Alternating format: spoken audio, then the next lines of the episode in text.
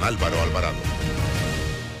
Ya regresamos. Bueno, me voy a comer con una estrella. Mm. Espérate, ¿y tu esposa sabe? Claro, ella sabe que la estrella del sabor es American Star. Y por eso en la casa comemos delicioso.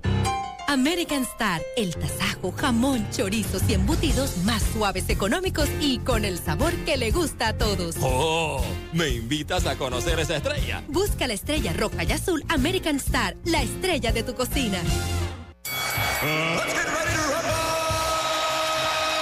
En esta esquina con colores rojo y amarillo, 100% panameño, pesando 40 kilos, el campeón invicto por mejor rendimiento, campeón de ganancia libra por libra, Pienso Sarascata. Y en la otra esquina, los demás piensos. Estamos listos para la... Y eso es todo, se retiran. Los demás piensos se retiran, señores. Piensos Sarasqueta, tu ganancia garantizada. Haz la prueba y serás un campeón libra por libra. De venta en los almacenes agropecuarios Melo de todo el país. Desde el dominante Cerro Azul, Omega Estéreo cubre las provincias de Panamá, Colón, Darién, Panamá Oeste y las playas en los 107.3. Continúa desde el majestuoso Cerro Canajagua en los 107.5, cubriendo todas las provincias centrales, hasta el imponente volcán Barú en los 107.3 para las provincias de Chiriquí, Bocas del Toro y Veraguas. Omega Estéreo para todo Panamá.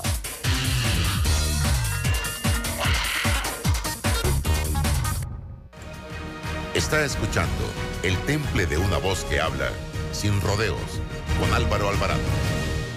Estamos de vuelta.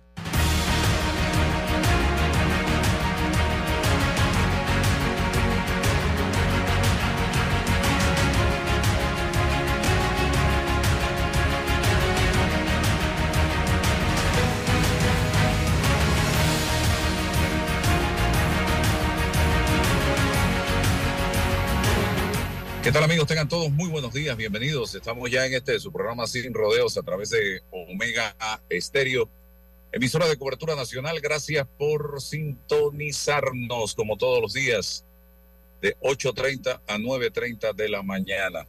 También estamos en nuestras redes sociales. Hoy, como todos los martes, está con nosotros la licenciada Ana Matilde Gómez y nos acompaña don eh, Roberto Antonio Díaz en el tablero de controles. Eh, precisamente vamos a tener eh, una entrevista, eh, nuestra primera entrevista del día. Don Roberto, adelante. Vuele diariamente a toda Europa en nuestro nuevo Dreamliner, el avión más avanzado del mundo.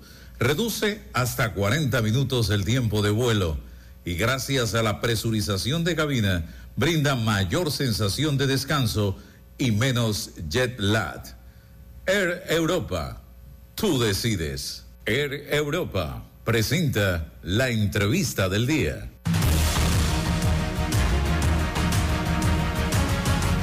Amigos, vamos a tener con nosotros a Bolívar de Cedas, él es padre de familia.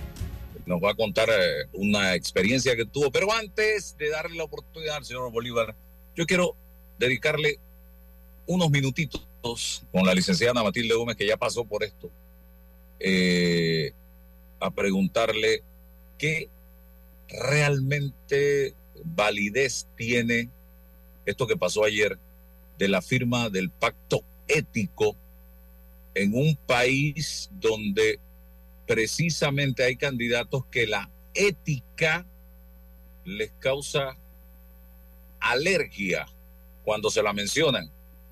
Eh, les da salpullido, se les tranca la voz, le, les da, no sé. Entonces, ¿cómo puede la ética ser eh, el norte en algunos de estos candidatos a puestos de elección cuando ellos lo que menos utilizan en su vida personal y mucho menos en la política es la ética.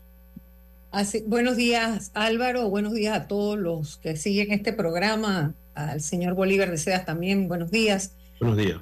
Álvaro, todo lo que tiene que ver con la ética tiene un alto componente volitivo, o sea, de voluntad, por un lado, y por el otro un alto componente de autorregulación, autocontrol, autocensura, de aquellas cuáles son los elementos que frenan, que inhiben, los frenos inhibitorios que tiene el ser humano para sus conductas públicas o privadas.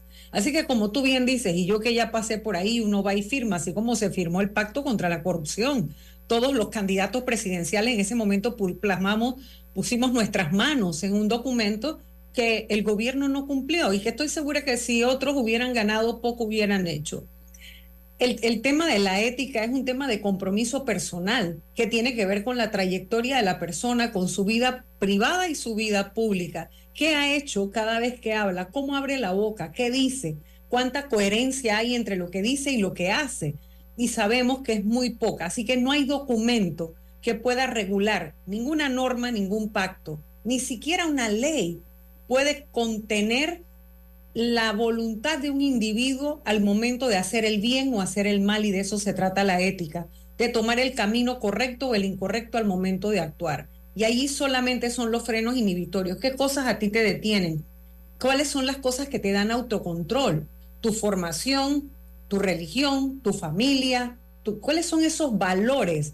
¿Cuáles son los elementos que vienen a tu voluntad y que hacen que tú puedas contenerte sin que ninguna norma te lo diga, o un pacto te lo ordene, o un pacto te lo sugiera, ningún documento.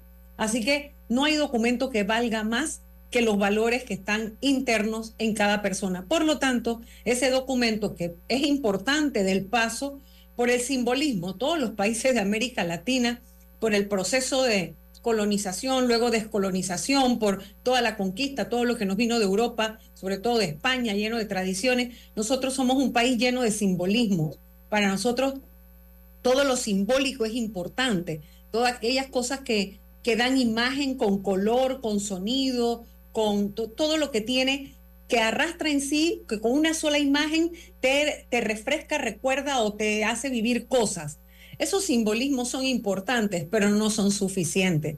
Se quedan pequeños en una sociedad en la que el juega vivo ha imperado en materia electoral. Y no solo el juega vivo, sino la zancadilla, que es la trampa, que es el golpe bajo, esa, e, esa salida sucia que te hace alguien cuando no puede rebatir un argumento, no puede golpear tu trayectoria. Entonces lo que hace es agarrarse de una cuasi verdad, es decir, de cualquier hecho que puede tener elementos de verdad para manipularlos y convertirlos en una gran mentira o en un daño, eh, tratan, tratando de descalificarte, porque la descalificación es la herramienta más importante para los brujos, yo no les llamo gurú, los brujos esos de la política, que algunos, muchos candidatos, yo no pude hacerlo, la verdad, no me interesaba, no sé si hubiera tenido el dinero para eso si lo hubiera hecho, porque te vienen, te buscan de todos los países, los grandes gurús que hacen ganar candidatos y que dicen cómo deben mover las manos, cómo deben hablar, cuándo deben toser, cómo deben, cómo se deben reír, cómo deben, a quién deben besar, todas esas cosas que están como en un librito. Desde que la política se convirtió en una mercancía, la mercantilización de la política llevó a la general, a la al surgimiento de una serie de negocios en torno a la política y ese marketing vino para quedarse entonces mercadean candidatos. Y esos brujos de la política enseñan también esa porquería de lo que es la zancadilla, la mala política, la, la descalificación, la trampa, la mentira, dicha muchas veces y repetida hasta que convenzan a un electorado que no busca más allá. Y sabemos que hay muchas personas, eh, porque se las traga el día a día, otras porque la educación las dejó atrás, otras porque no les interesa, por diversas razones, por una cantidad de variables no buscan el fondo de las noticias o el fondo de la información, porque no todo lo que circula en las redes es noticia y, y, no todo lo que circula es información verdadera. Sin embargo, no hay a veces ni el tiempo ni el interés como parte también del deterioro de la educación, la deformación de las propias personas, de ir a buscar qué hay más allá y quién lo dice y por qué lo dice. Entonces, lamentablemente, el pacto ético, para volver al punto del que iniciamos, el pacto ético sin la voluntad de los candidatos es puro romanticismo. Y no hay nada en este mundo, no hay nada más cercano o más parecido a una guerra que una campaña política. En eso hemos convertido la campaña política. Y aquí hay muchas formas de eh, violar reglas éticas. Ah, tú haces un sondeo en redes sociales y te lo inundan falsamente con los llamados call centers y te ponen a ganar un candidato. Y es Eso es una, falta ética. El otro, publicar encuestas que son hechas a la medida de los candidatos claro, claro. que la pagan. Y, y, Álvaro, es que yo pensaría que hasta, yo entiendo el tema de la libertad de expresión y hay que ser cuidadoso de ello, pero no todo sondeo tiene, ningún sondeo tiene valor científico. Porque eso es lo primero que hay que poner, sondeo no científico. Esa, pero eso no lo comprende todo el mundo. Entonces el resultado, cuando les conviene, lo agarran y lo utilizan a su manera. Así que ni siquiera los sondeos debieran ser eh, permitidos en un periodo electoral o pre ya electoral, porque comienza la manipulación de las encuestas y los sondeos confunden a la gente. Así que bueno, lamentablemente en una sociedad con bajos estándares éticos, es decir, ¿qué es lo que yo exijo de los demás y qué practico yo mismo? Cuando esos niveles están bajos, eh, se da, como tú bien dices, una guerra, eh, una, una, guerra de alta intensidad, aunque es una guerra eh, psicológica, obviamente, ¿no? Y de acciones que, que no tienen bombas, que no tienen, que no tienen balas, pero que destruyen vidas. Acaban con la vida de las personas, con la vida política, con la vida familiar, porque muchas veces uno hasta se autocensura, se retira de la vida política, gente que podría ser buena para el país, no participa en política porque ¿qué esposo, qué padre quiere ver a su hija, por ejemplo, vilipendiada, eh, descrutada públicamente hasta el extremo del escarnio? Porque tú sabes que para las mujeres la violencia política incluso es un tema mucho más agresivo, porque a los varones no le sacan si tiene un amante, si tiene una novia, si tiene la esposa. Eso se celebra porque la cultura general machista, la cultura patriarcal, hace ver esos comportamientos de los hombres como si fueran machos y a las mujeres como si fueran mujeres de la calle. Sí, que esa es una expresión que no tiene ningún sentido. Todas vamos a la calle, todas trabajamos, pero bueno, que históricamente se ha usado y que la mujer lo que pone en riesgo es su propia integridad y además su honorabilidad, que tiene repercusiones en su familia, porque en, en lo que sale la publicación malsana a lo que tú llegas a explicarle a un hijo adolescente golpeado en, en la escuela o expuesto en la escuela con unas redes que se burlan de tu madre, de tu padre, de lo que sea, sobre todo de la madre, eso es un daño familiar, eso no es un daño personal. Así que en efecto hay mucho daño a través de las redes y, y, te voy a decir, no solamente es de candidatos, sino de gente que impulsa candidatos también que se valen de las redes para hacer un daño sin ellos aparecer nunca, porque nunca van a ir a la papeleta. Sin embargo, mueven los hilos para condicionar papeletas y eso también le hace un daño terrible a la democracia. Estamos definitivamente en unos tiempos en los que hay tal deterioro de la integridad, tal deterioro de la ética pública que es tan necesaria para poder convivir pacíficamente, porque lo único, a mí no hay ninguna norma ninguna que no sea el código penal y nadie anda con el código penal debajo del brazo para ver qué sí puede hacer y qué no puede hacer. Así que los estándares van a depender de los valores y los valores están dados en la educación y lamentablemente tenemos tal descomposición porque ya no solamente es la conducta de los estudiantes, hemos observado conductas hasta de docentes hacia estudiantes, estudiantes hacia docentes, padres de familia hacia docentes, o sea, hay tal revoltijo está tan descompuesta la sociedad por la crisis de los valores, o sea, ¿qué le damos importancia y qué no? Es decir, somos, estamos más preocupados del aparentar, del parecer, que el ser. Cuando nos preocupa más cómo nos van a evaluar, por cómo, qué cartera tenemos, qué ropa nos ponemos, qué marca lucimos, frente a si estamos bañados, si olemos limpios y no a perfume, sino que estamos sanos. O sea, toda es una escala de valores que se ha trastocado en la sociedad que estamos mirando solo lo aparente, solo lo evidente. Por eso es que documentos como ese, si bien por su simbolismo, tienen una alta carga simbólica que manda mensajes al receptor que lo quiere recibir, pero en realidad no controlan ni contienen ningún comportamiento de aquellos que están acostumbrados a hacer lo que les da la gana, lo que sea para ganar y hacer solo lo que les conviene y relativizarlo todo, que son las claves del fracaso, por supuesto, en la vida. Bolívar de Seda, cuénteme, ¿qué es lo que está pasando eh, en el tema de la educación particular? ¿Qué tal? Buenos días a todos los oyentes y buenos días a la licenciada Ana Matilde y a Álvaro. Eh, mira, yo soy un padre de familia preocupado ahorita mismo por lo que está pasando en el sistema educativo. Eh, te cuento un poquito sobre eh, mi historia, ¿no? en el 2021 yo dejo de trabajar en plena pandemia y en ese año la escuela donde está mi hija, estaba mi hija, que es la Oxford School de Azuero, decide mandarles a todos los padres de familia una serie de, de acuerdos eh, para continuar en la escuela, ¿no? Yo me atengo a uno de esos acuerdos, ¿no? Eh, lo firmo y este, mi hija sigue estudiando virtualmente. Eh, posterior a eso, la, la, situación económica obviamente que fue muy difícil para muchas familias en Panamá. Y yo decido entonces con, con, la mamá sacar a la niña de la escuela y meterla a una escuela pública, ¿no? El sistema público. la escuela eh, en ese momento la aguanté del busto en Chitré, la recibió sin ningún tipo de problema.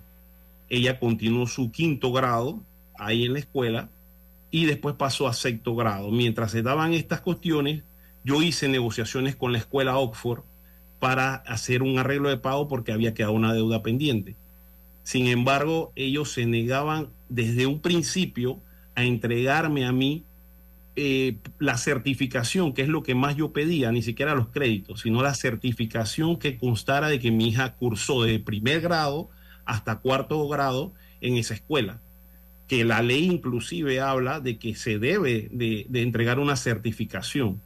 Ellos se negaron y hasta el sol de hoy, ayer que tuve conversaciones con eh, la señora, la señora Marichel Rojas y la señora Mileika Lewis, que es la encargada de cobros de esa escuela, me comentaron de que no se iba a entregar ninguna certificación si yo no cancelaba un 50% de la deuda, ¿no? Y además de eso, con una burla, eh, la señora Mileika Lewis se burló de mí cuando yo le dije, pero ustedes están, ustedes están eh, coartándole la, la, la, la, libertad que tiene un niño de, de educarse. Ustedes están atentando contra eso.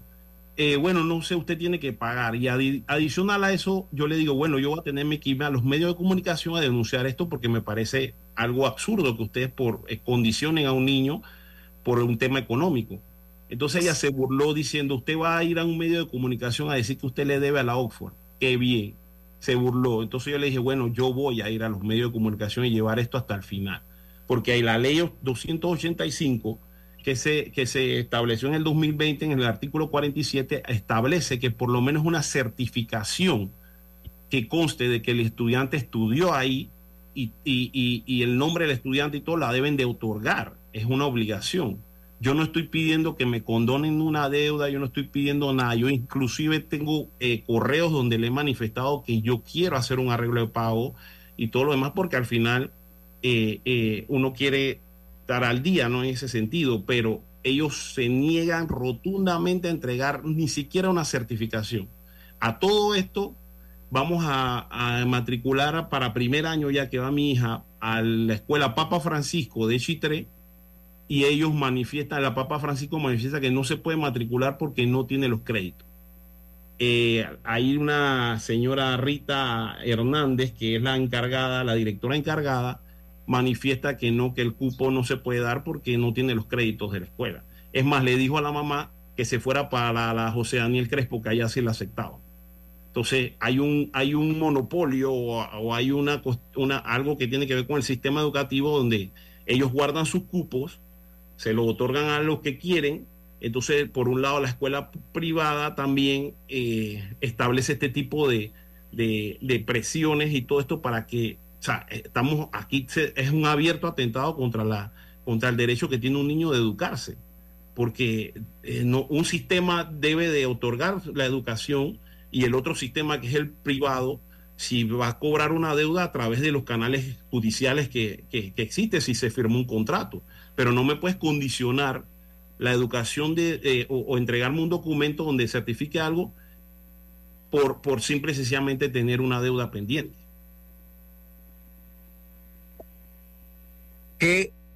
A ver, tengo el micrófono encendido. Sí. Sí, sí. Ok. Eh, ¿Qué opciones tiene en este momento frente a una situación como esta, señor de Sedas, en la Ajá. que la principal afectada es su hija? Mire, la única opción que me dejaron, yo le, yo le mandé otra nota más al ministerio, a la regional de Los Santos del Ministerio de Educación, el supervisor Sucre, apellido Sucre, me manifestó ayer casualmente que ya el director regional del Ministerio de Educación de Los Santos me había contestado mi nota, donde yo le establecía y le, reiteraba la solicitud con carácter de urgencia para que me entregaran una certificación o una copia de los créditos para poder matricular a mi hija en otra escuela. Él me dice que pasara a buscar la nota hoy, pero el tono que me lo mostró y yo le mandé los audios, inclusive Álvaro, de, de, cuando él me, me habló a mí de que si era un tema económico eso iba a ser muy difícil. Y entonces me preguntó que cuánto yo le debía a la escuela, que eso no lo podía ver el Ministerio de Educación, que eso era un tema que ya los abogados, o sea, me, me dio una serie de excusas donde, por Dios, el Ministerio de Educación debe ser el garante de que un niño entre al sistema educativo, entre, esté, esté, no, no, tenga no, no le vulneren sus derechos. Entonces ellos, sentí yo desde un principio que estaban a favor de la escuela, porque yo le dije a él, yo no estoy peleando aquí el tema económico, no sé por qué me mencionas el tema económico, yo estoy peleando solamente que me entreguen a mí un documento o los créditos para que mi hija siga estudiando. Entonces no me deja ninguna opción porque ayer también eh, la escuela me manifiesta a mí eh, que se lo mandé también en un capture donde ellos me dicen a mí que yo tengo que pagar el 50% de la deuda, si no, no me entregan nada. Yo le dije, pero, pero una pregunta, ni siquiera me van a entregar la certificación que eso está establecido en, el, en la ley 285 del 22, del 15 de febrero del 2022, donde establece en el artículo 47 que debe ser, eh, que la escuela debe entregar una certificación. Y me dice, no, no se, la, no se la vamos a entregar. Usted tiene que, que por lo menos pagar el 50%. Entonces, ¿qué opciones tengo? O sea, en un lado no me la quieren dejar entrar y en el otro lado no me quieren dar los documentos para que me la dejen entrar. Entonces, eh, esto es lo que yo quiero denunciar. Yo creo que esta situación, muchos padres de familia la están viviendo en Panamá. Eh, eh, muchos padres que tuvieron que retirar a sus hijos de escuelas eh, privadas para, para, para, entrar en el sistema público porque la situación económica no estaba en, en, en el momento ideal, ¿no? Entonces, eh, ¿cómo hacemos nosotros los padres que nos vemos en esta situación con un sistema así, donde de un lado hay preferencias de cupo y en el otro lado te, te condicionan los documentos que deben ser eh, eh, proporcionados para, que, para, para entrar a un niño en, escuela, en, en cualquier escuela? Complicado el tema. ¿En manos de quién está la solución a este problema? Eh, Sí, digo, evidentemente es un problema complejo porque parte de una situación entre adultos, entre la vida adulta, que no te, debería por qué tener repercusiones con los menores. Yo recuerdo que creo que en el periodo que yo fui diputada se aprobó una ley, creo que la aprobamos unánimemente, precisamente para que nunca se utilizara la condición económica de los padres para condicionar el avance en la educación de los hijos. Muchas veces los hijos no tienen la culpa de la, a veces es por mala administración de los padres, por irresponsabilidad, otras veces precisamente por pérdida de empleo, por condiciones eh, de fuerza mayor, cosas caso fortuito, etcétera. Una pregunta, usted no ha dejado de pagar su deuda con la escuela, usted les ha abonado permanente yo, y constantemente. Yo hice un arreglo, yo hice un arreglo de pago con ellos, le hice un abono, posteriormente eh, no pude cumplirle con el con, el, con la mensualidad que ellos querían, sino que le manifesté que, me, que, que, por la situación económica me bajaran. Es más, ayer le dije, dame la oportunidad de pagar eso eh, mensualmente, pero un plazo mucho más largo para que me sea más cómoda la mensualidad, porque me están... No, no se rehusaron mil veces a decir que no. Yo le dije, pero, pero ¿qué opción me queda si yo no tengo el dinero de esa cantidad? Ellos me están pidiendo a mí un, un 50%. Y yo le digo, pero es que en este no momento no se... De pagar. Sí, en este momento. Entonces, usted se fue al sistema público a tratar Correcto. de matricular a la niña. La, es una niña, ella, ¿no? Sí, ya ella está en el sistema público porque ella estudió dos años en una escuela que la recibió en plena pandemia, que fue la Guante del Busto, donde la directora muy amablemente me dijo, no se preocupe señor, su hija la, eh, eh, la vamos a recibir, usted con calma aporte los créditos. Pero entonces ahora, pero entonces ahora... Ahora va para primer año y eh, los hermanos están ahí, entonces en octubre le mandan una nota a la mamá manifestándole que los hermanos que, que quieren entrar a la, a la escuela manden la, la, una nota eh, con el nombre de la estudiante que quiere ingresar para tomarlos en cuenta con un cupo. Eh, la mamá mandó su nota. Esta es la escuela oficial, esta es en la escuela ajá, oficial. Ajá, la Papa Francisco que está en Chitré. De, ahora vamos a matricularla, hace todos los trámites de la matrícula y resulta que le dice la directora encargada que no se puede matricular, que ese cupo, esa lista fue solamente como para, para ver si algún estudiante salía, entonces ellos tomaban en cuenta a los hermanos que pretendían entrar a la, a la escuela. Entonces okay. que ella no tiene el cupo. Entonces me dicen que igual no se puede matricular. Le dice ella a la mamá que no se puede matricular porque no tiene los créditos. Y nosotros le explicamos la situación. Claro. Le mandé hasta una nota por escrito que no me la han contestado. Y bueno, le dije, ajá siendo que esa escuela es oficial, allí sí, si usted está necesitando los créditos, yo pensaría que usted se puede acercar a la Defensoría del Pueblo porque allí hay una violación al derecho humano a la educación. Con Correcto. la escuela privada no interviene en la Defensoría del Pueblo, pero con la o, o, o privada no, pero con la oficial sí, porque usted podría alegar como en efecto es una violación al derecho humano del niño a educarse. Entonces, Correcto. esto es lamentable. Y también pues hacer una nota a, a las autoridades del, del, Ministerio de Educación porque ya la hice ya sí, la hice. es, es muy triste eh, que sigamos todavía en estas condiciones en las que incluso en la escuela o en el sistema oficial o público se van a, a comportar como si fuera un, un, negocio y eso no sí. puede ser tienen una tienen una selectividad o, o sea esto esto para mí es una discriminación o sea aquí hay no, bueno, si no hay el cupo, es, si es oficial y no hay el cupo, vamos a pensar bien y no hay el cupo. Y tienen prioridad los que estaban allí ya el año anterior, ¿no? Para darle continuidad. Pero deben dar una opción en otra escuela. Lo que Correcto. no puede ser es que no haya escuela donde la criatura claro. pueda estar.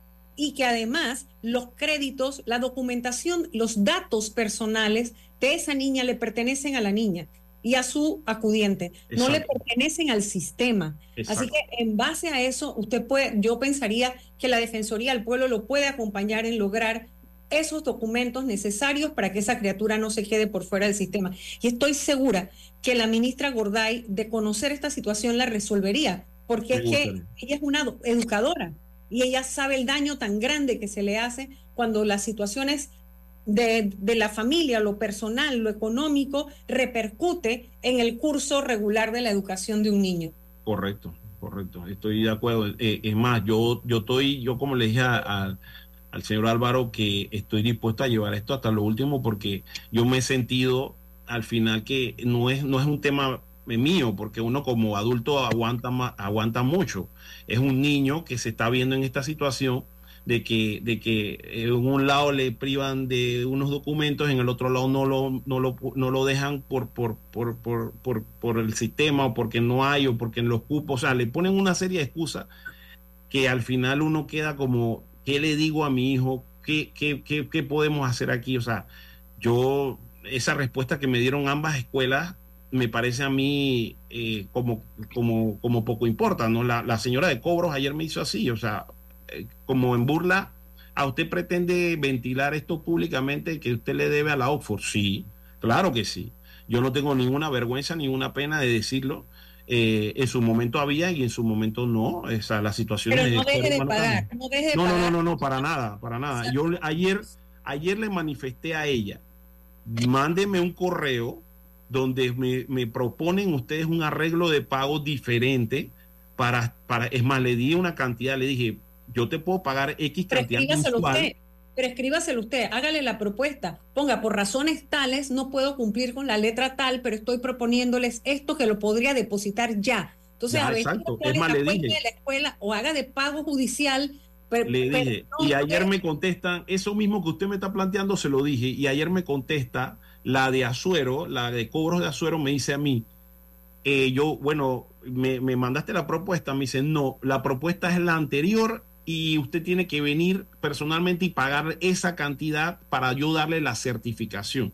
Le digo, pero yo hablé con la de cobros eh, a nivel nacional y me dice que me, me- ella me dijo que iban a mandarme una propuesta. Me dice, no, la propuesta es la anterior y usted sí tiene que pagar eso y si, si no, no le damos la certificación. Le digo, ah. Ese es un derecho y es un derecho del acreedor toda la vida. O sea, ese es, si es una instancia privada, ese es su derecho de aceptar o no un arreglo de pago, de, Claro. pero entonces que lo ejecuten judicialmente, pues que hagan lo que tienen que hacer. Eso. y usted eso. no deje de pagar, así tenga que hacer el depósito judicial de sus pagos, de lo que usted puede pagar, que le hagan un trabajo social, una alguien que No, no, yo, yo, yo al final le dije, o sea, yo, yo puedo asumirlo, lo único que, que ahorita me urge es el tema del certificado para poder entonces, eh, eh, eh, pues, como lo están solicitando en otra escuela, para poder meter a la niña a otra escuela. Yo no estoy pidiendo ningún tipo de, de, de inclusive de que me bajen o me rebajen ni nada ni descuento. Yo estoy pidiendo que me entreguen la documentación y igual yo ha- hago el arreglo de pago con ellos, pero no, se niegan, simple y sencillamente se niegan. Yo le digo, conociendo a la ministra Maruja Gorday Álvaro, con todo el respeto, pero uno sabe qué calidad de funcionarios son, estoy segura que de conocer esta situación le pondrían, le- lo resolverían. Una niña no se Oye, puede fuera del sistema por la condición económica de sus padres. Escríbame más tarde, señor de Sedas, para Cómo yo tratar a través de comunicaciones del ministerio, eh, el licenciado Carrión, de llegar a la ministra con este tema a ver qué puede hacer ella en ese caso. Dele muchas gracias. Así que escríbame más tarde. Seguimos Muchas entonces, gracias. Gracias, saludos. Bien, eh, antes de la siguiente entrevista, eh, quiero plantearle, eh, licenciada, aquí en el gobierno de Ernesto Pérez Valladares, cuando se hicieron las privatizaciones, yo recuerdo claramente dos elementos que se nos vendieron para convencernos de la necesidad en ese momento de privatizar el servicio eléctrico, el de las comunicaciones, y hasta se intentó hacer con el agua. Y dos cosas recuerdo claramente. Calidad del servicio y que íbamos a tener mejores precios los usuarios del sistema eléctrico, porque voy a hablar de la energía eléctrica. Y yo puedo estar equivocado, ¿eh? soy un ser humano, pero no recuerdo, yo no sé usted, de- desde que comenzó el tema de la privatización hasta la fecha, que se nos haya hecho un anuncio al país de una rebaja sustancial en el precio de la tarifa de la energía eléctrica. Siempre o se mantiene o aumenta. Hoy nos enfrentamos a un incremento que ya la prensa lo comunicó el día domingo. Eh, aparentemente va a ser a todos los usuarios de eh, Electra Noreste, no así de la otra empresa que es Naturgy Edemet Edech, que cubre más que nada el interior de la República y un sector de la capital. Pero tenemos calidad realmente en el tema de la energía eléctrica. Mm, yo, yo le pondría en algunos lugares 3,2 o 3 y en otros 4, 4,2.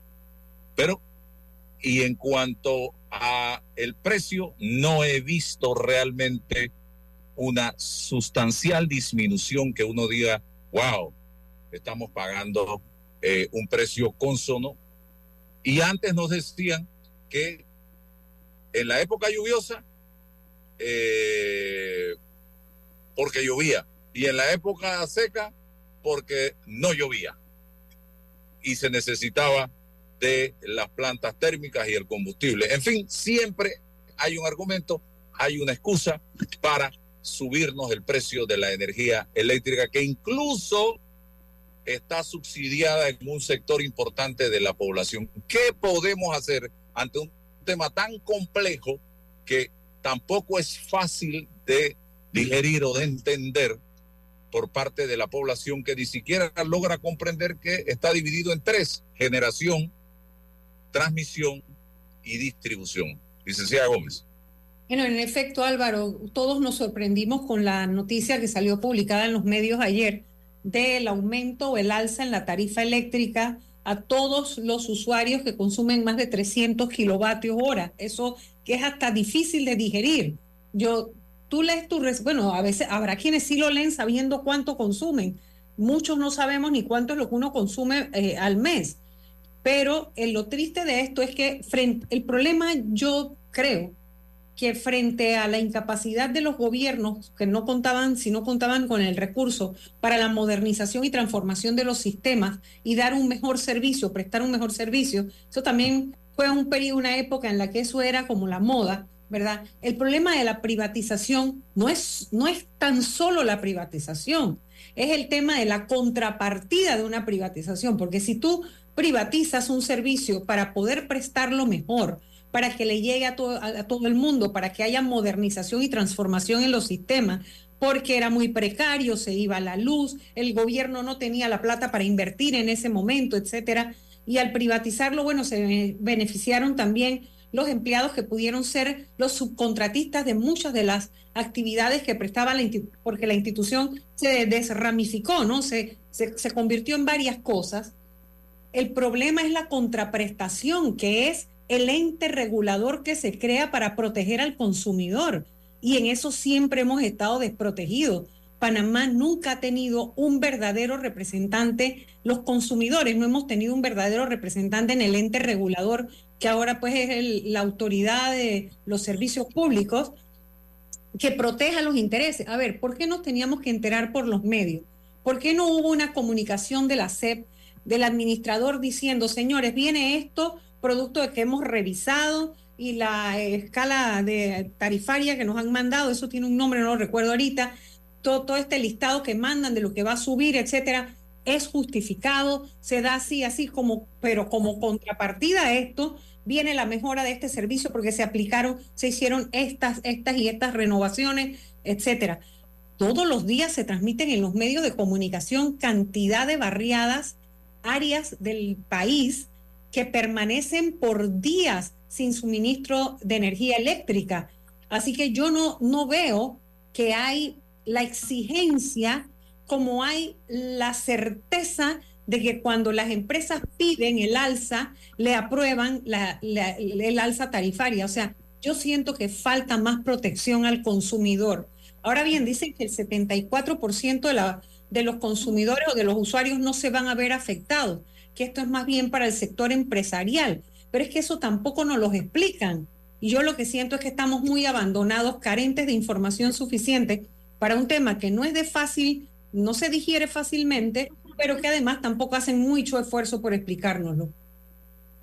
Y decir que solo al sector empresarial, usted sabe lo que va a pasar allí. Es que eso es una falacia, porque el sistema, claro, el sistema económico no funciona así. Si yo voy a un restaurante o yo voy a una tienda donde les va a costar más pagar la luz, ellos tienen que trasladar esos costos porque eso se distribuye, es el valor agregado de los precios. El precio es obviamente el costo más todo lo agregado, o sea, más lo que te cuesta, lo que te cuesta más todo lo agregado, la luz, el agua, los empleados, etcétera, prorrateado, todo eso es un precio. Entonces realmente sí se nos traslada a los consumidores, que uno lo puede entender, el sistema económico funciona así, pero que no nos digan que eso no nos va a afectar porque todos somos consumidores de algo. Aquí no hay nadie que se provea solito todas sus necesidades. De alguna manera nosotros consumimos en todo lo que se produce, todos estamos interrelacionados, así que sí hay una afectación general que nos alcanza a todos.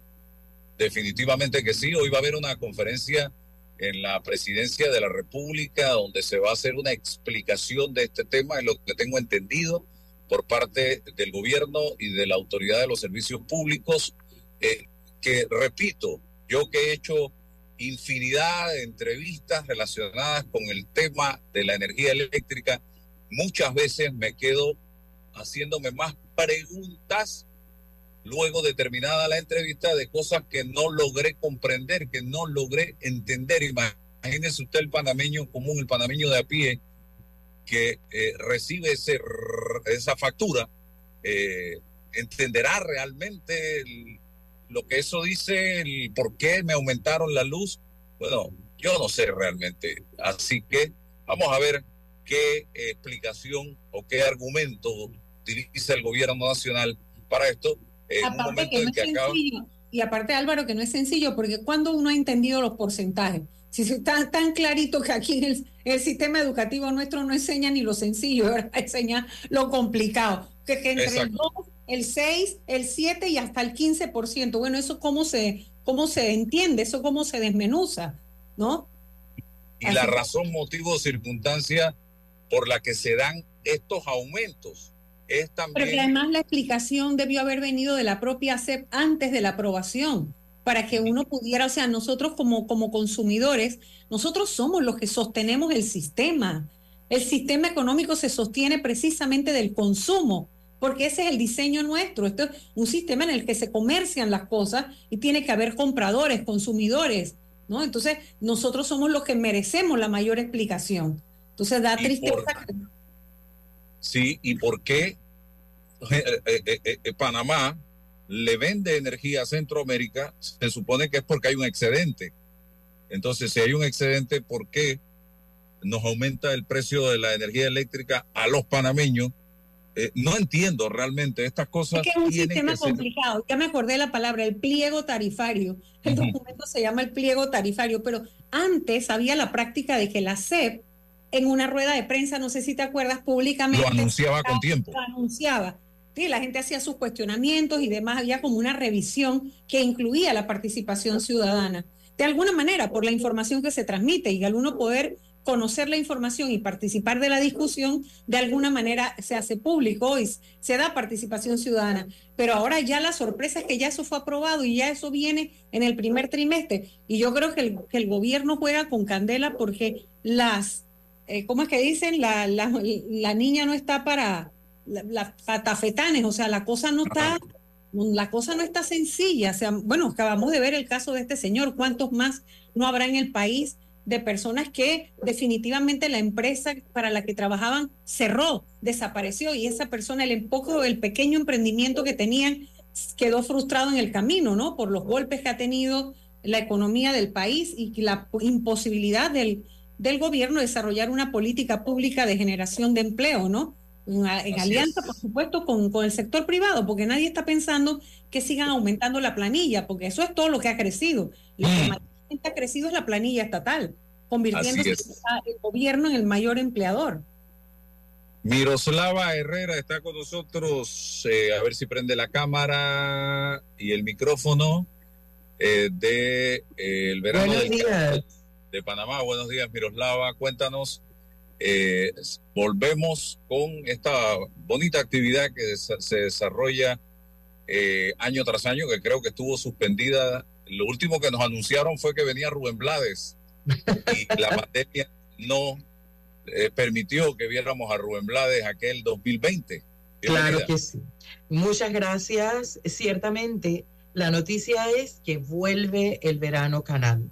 Eh, luego de aquel 2020 que suspendió todos los planes, todos, todos, solamente los de Rubén, eh, volvemos con este encuentro en el 2024, pero también volvemos con más, volvemos con dos fines de semana de actividades culturales. Así, eso es, eso es, es lo lindo de este, de este regreso y regresa con un enfoque eh, hacia adentro hacia ese orgullo, hacia ese talento que tienen los panameños y eso es lo que vamos a ver brillar en el escenario estos dos fines de semana. Cuéntanos qué tienes, qué es la programación de todo eh, el verano del canal. Claro que sí. El primer fin de semana vamos a tener un, un recorrido por todos los géneros. El viernes 26 tendremos a las orquestas de la Universidad de Panamá que van a traer música sinfónica, van a traer una noche muy linda eh, con música producida por la Dirección de Cultura y diferentes eh, eh, agrupaciones de la Universidad de Panamá. El sábado 27 de enero va a ser el gran concierto en el que vamos a darle tribuna a la celebración de los 40 años de Sami y Sandra Sandoval con su concierto Evolución 3. Y vamos a tener, antes de que llegue ese gran cierre, vamos a tener artistas como Némula, Llevarte a Marte, La Cachamba, DJ Leo Pérez, Aldo Ranks, para tener este recorrido de toda la música que nos gusta a los panameños. Esto es el día 27 de enero. Eh, se espera que ese día vamos a tener eh, un horario extendido del metro de Panamá hasta la medianoche para facilitar que todas las personas puedan retornar a sus hogares.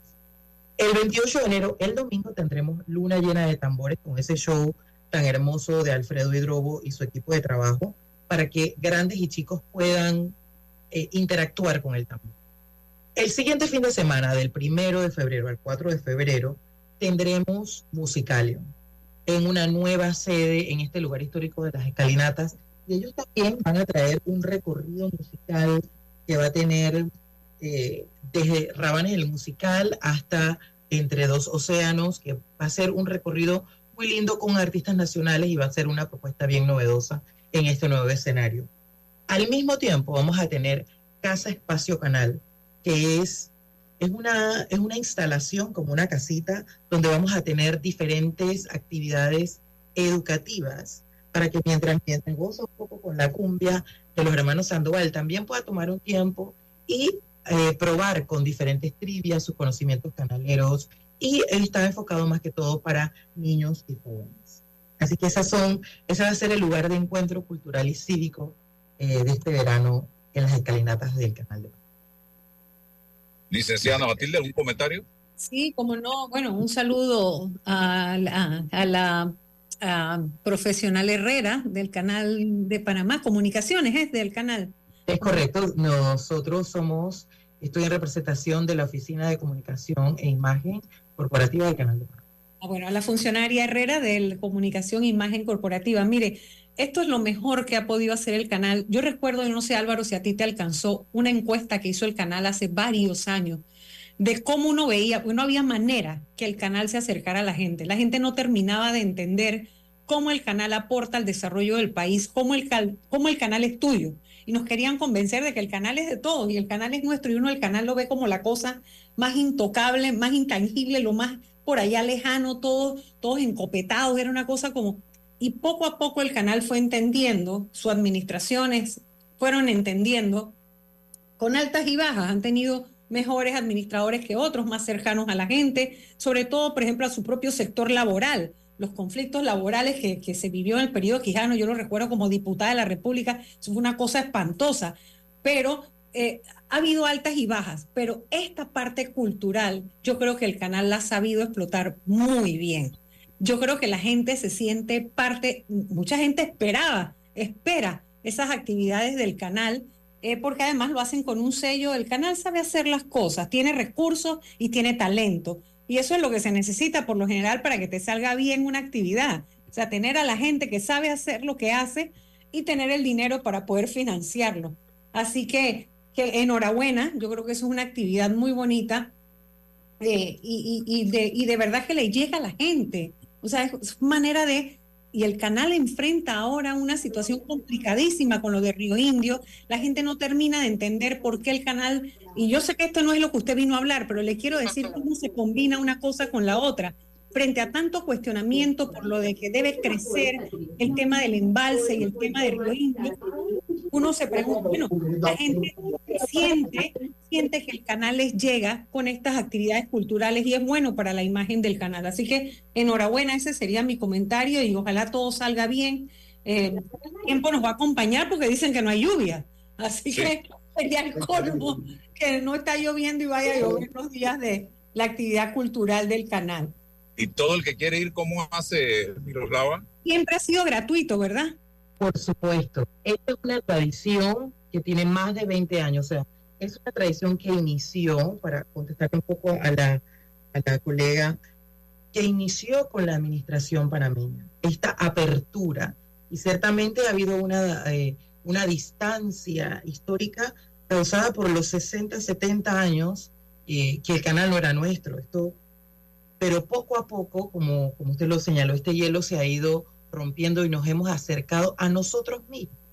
Así que este, este encuentro es un encuentro gratuito, familiar, en un lugar icónico que nos recuerda nuestra lucha y nuestra alegría, justo por esas colinas por las que corrimos. Entonces, este lugar va a abrir puertas a las 2 de la tarde todos los días, los siete días de verano del canal distribuido en estas dos semanas, para que la gente pueda estar en ese lugar, disfrutar en ese lugar y al mismo tiempo tener la oportunidad de conectarse con la parte, digamos, educativa, eh, de aprender del funcionamiento y a conectarse con ese reto tan enorme que tenemos con el agua del canal. Esto va a ser un reto que no es solamente de la institución, sino un reto de todos los panameños que podamos, digamos, mejorar nuestra relación con nuestras fuentes de agua. Así que va a ser un, encuentro cultural, cívico, va a ser un, encuentro de panameños eh, con panameños y personas que viven aquí también extranjeros. Hay algunas cuantas cositas de seguridad que, que son importantes recalcar. Eh, el día 27 de enero, que es el concierto más grande, donde va a haber mucha gente y el volumen va a ser alto, le recomendamos a las personas no llevar a sus mascotas. No se va a poder permitir entrar al con mascotas porque va a ser una noche que puede ser, que los puede alterar. Entonces, todos los otros días puede asistir con sus mascotas sin problema, pero ese día no. No se puede entrar con armas de ningún tipo, con coolers, con bebidas alcohólicas y vamos a tener un área especial hay un, hay un paso de seguridad que es un filtro. Ah, okay. Sí, sí, sí, va a haber un control, como siempre, eh, para verificar que todas que cumplimos con todas estas medidas de seguridad y que tendremos una noche eh, segura, tranquila y que podemos disfrutar eh, sin estos elementos que pueden alterar el, el orden. ¿Bebidas alcohólicas? Ni hieleras, ni coolers. Que estén llevando, ok. Es correcto, no hay eh, hieleras ni coolers, no se puede entrar con armas. Pero hay venta de hay venta de productos de bebidas y demás en, en todo el área, ¿no? sí, claro, a ver, eh, la Junta Comunal de Ancón es la encargada de recibir estas solicitudes de personas que quieran eh, instalarse y, ofrecer sus productos, pero va a haber una gran oferta de, todo tipo de bebidas y alimentos. Muy bien. ¿Lograba algún mensaje final? Los esperamos estos dos fines de semana eh, con esta gran fiesta de la panameñidad, que podamos encontrarnos allí después de varios años de no, de no tener esa conexión. Así que vamos a, a bailar y a celebrar la cultura de Panamá en el canal. Qué bueno. Listo, Álvaro, qué bueno, qué bueno. Qué bueno que vuelve el verano cultural, creo que ¿cómo, cómo es el título de, Verano Canal. Verano Canal. Verano Canal. Gracias. Nos vemos. Bueno. Creo que Álvaro se nos quedó sin internet. Sí, sí, sí, sí, pero bueno, la funcionaria fue muy clara, ¿no? Es una actividad gratuita, al aire libre, familiar, es para que participen todos y enhorabuena, porque el canal de verdad que todavía en algunos elementos sigue siendo muy distante y el panameño común no, no suele comprender dónde está la conexión o, o dónde nos llega a nosotros. Perdí la señal. Sí, el canal. Ya estás de vuelta. Sí, quería ya eh, eh, quería cerrar casualmente con ese tema de Río Indio, que es otro tema complejo, que la gente no sé si está comprendiendo, eh, no, no necesariamente la importancia, yo creo que si hay algo más allá de la importancia, yo diría la prioridad que tenemos como país de desarrollar ese proyecto, no sé si lo ha entendido, pero eso hay que hacerlo.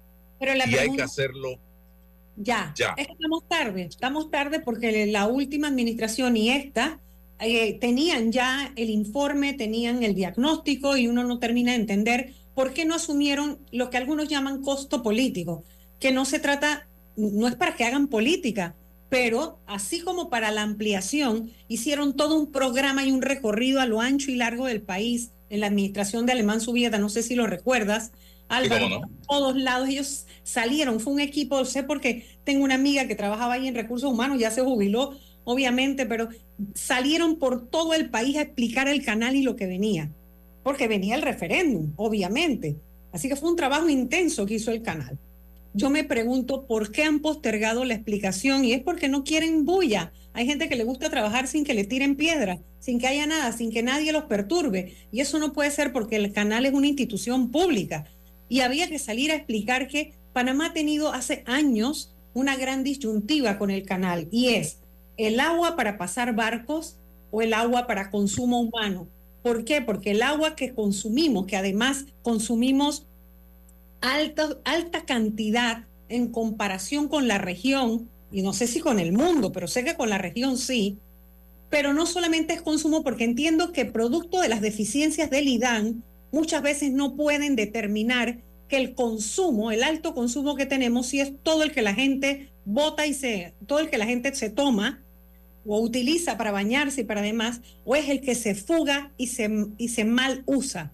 Eso es otra cosa también. O sea que no es que somos los panameños los, los seres humanos que más agua consumimos porque no las tragamos, no, es porque también hay mucho derroche. Aquí todavía hay calles en la cabeza, a mí me provoca parar, bajar el vidrio, pero me dice, señora, ¿por qué me habla?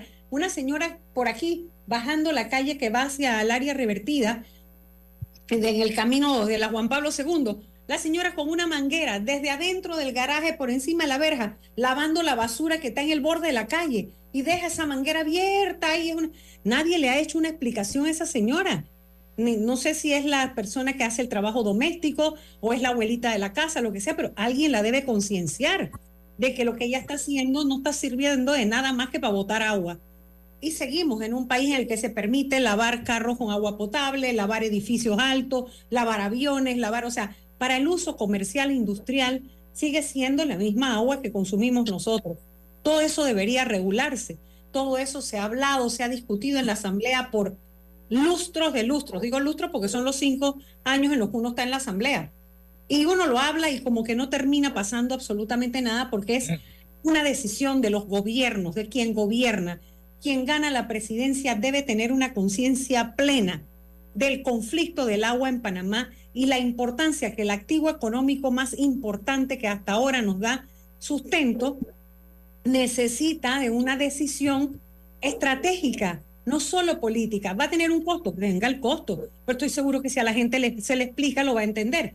¿Cómo es posible que porque por cuatro mil personas que pueden vivir en el área de, Río Indio, cercano a la, al área que se quiere expandir, la cantidad de personas que viven ahí no puede ser ese interés que puede haber estado producto de la desinformación superior al de cuatro millones de habitantes? O sea, eso no puede y además de la economía del país. Así que yo creo que ese es un gran debate importante que hay que hacer y que nos deben hablar los que aspiran a la presidencia, que no es que vamos a votar por ellos simplemente porque, ah, ahora yo soy, porque yo soy el redentor y el mesías, porque yo no he hecho nunca nada malo y porque yo me la sé todas bien. No, eso no funciona así. Creo, que es un tema que, que hay que debatir y exigir a cabalidad, porque de que necesitamos un proyecto de embalse que permita dotar de agua al canal y al consumo de manera eficiente para ambas actividades, la humana principalmente, la, la agrícola también, porque evidentemente para, para la agricultura sostenible se necesita agua. Así que... Y es un proyecto que va a tomar cinco años desde el momento en que comience su construcción. Así que, para que tomemos eso en cuenta. Así es, para que esté en funcionamiento y tomará cinco años lo que han dicho los expertos. Así mismo es. Así que bueno, muchísimas gracias, eh, licenciada. A ti, Álvaro. El próximo martes nos encontramos nuevamente si Dios nos da permiso. Hasta mañana. La información de un hecho se confirma con fuentes confiables y se contrasta con opiniones expertas. Investigar la verdad objetiva de un hecho necesita credibilidad y total libertad. Con entrevistas que impacten, un análisis que profundice